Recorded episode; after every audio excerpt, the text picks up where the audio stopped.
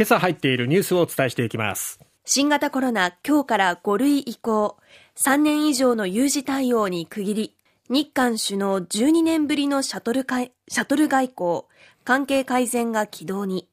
震度6強の地震が発生した石川県能登地方で大雨警報避難指示継続。一方被災地の断水はすべて解消。陸上自衛隊ヘリコプター事故。引き上げられた機体を所属部隊に搬入。損傷を確認。事故原因事故原因解明へ。卓球全農カップ。女子は早田ひなが優勝。パリオリンピック代表へ選考レース独走。5月8日今日から新型コロナウイルス感染症の感染症法上の位置づけが5類へ移行いたしました、はい政府が一律に感染対策を求めるのではなく、これからは個人や事業者の判断に委ねられるということになります。ただ、第9波が起こるのではないかという懸念もあり、感染拡大時に医療逼迫や死者の急増を招かないよう政府には移行した後も慎重な舵取りが求められます。えー、そして世界保健機構えー、世界保健機関、はい、WHO は5日緊急事態宣言の終了を発表しまして世界的にも対策緩和の方向性が明確となりましたそしてまあこれからは外出自粛要請とか濃厚接触者の特定というのは5類に移行したことに伴いまして廃止ということになります。そして感染者数毎日のように公表しておりましたが移行した後は定点医療機関から1週間分の報告を取りまとめ週に1回公表します。はい、えー、19日に5月の19日、来週の金曜日に1回目の発表を予定しているということで、今日から8日から14日日曜日までの1週間分を19日に発表するそういう形に今後なっていくようです。はいなので、まあ、これによってどれくらいのこう流行が今起きてるのかっていうのが、またこれまでの指針とはちょっと変わってくるので、経過をこう見ていく必要はあるのかな。あ、ちょっと増え始めたなとかっていうところから、個人のやっぱりこう対応が求められるっていうことになる個人の判断ということは、えー、あのみんな自由にいいよっていうことだけじゃなくて自分自身の管理、はい、自己管理っていうのがより一層徹底されることにもなるので、えー、そういう感染状況っていうのには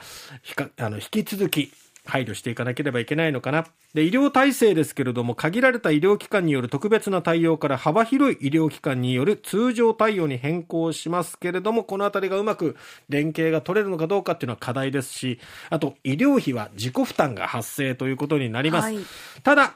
抗ウイルス薬や入院費など一部には公費支援を9月末まで継続するということです。いきなりドット費用が負担増していくと、ちょっと受診控えしようかなっていうことにもなりかねないので、そ、ね、の辺の、まあ、負担を少し、えー、軽くするっていうのは、引き続き行われるということです。まあ、これによってどう変わっていくのか、今日はウィークリークローズアップの中で、えー、専門医の方の話を聞いて、まあ、今後の変化っていうところ、はい、そして我々がどういうところに気をつけなければいけないのか伺っていきたいと思います。さて、日韓首脳会談が昨日行われました。岸田総理は7日、えー、韓国ソウルの大統領府でユン・ソンニョル大統領と会談しまして元徴用工訴訟問題など日韓両国の課題に向き合い関係改善を加速させる方針で一致しました総理は会談で元徴用工問題に関し厳しい環境の下で多数の方々が大変苦しい悲しい思いをされたことに心が痛む思いだと述べましたえー、そして、えー、岸田総理、ユン・ソンニョル大統領は、東京電力福島第一原子力発電所の処理水について、韓国の専門家らによる視察団を5月23日に現地に派遣することでも合意したということです。はい、えー、岸田総理の、えー、訪問というのは、2021年、10月の就任後初めてということになります。そしてまあ、シャトル外交というものが、ようやく再開。これは、えー、野田総理、まあ、野田元総理以来12年ぶりということになりますね。で、今回この元徴用工の訴訟問題に関して、この厳しい環境の下で多数の方々が大変苦しい悲しい思いをされたことに、心が痛む思いだっていう、一歩こう踏み込んだ発言をしましたけれども、これは、まあ、ユン・ソンニョル大統領が韓国国内の、まあ、訴訟を起こしている人々に対して解決策っていうのは、もう今回示したものが、えー、最後の解決策だっていうふうに言ってるわけですけど、まあ、韓国国内の反発を、ま、招いてるところもある、はい、で孤軍奮闘みたいなことにならないように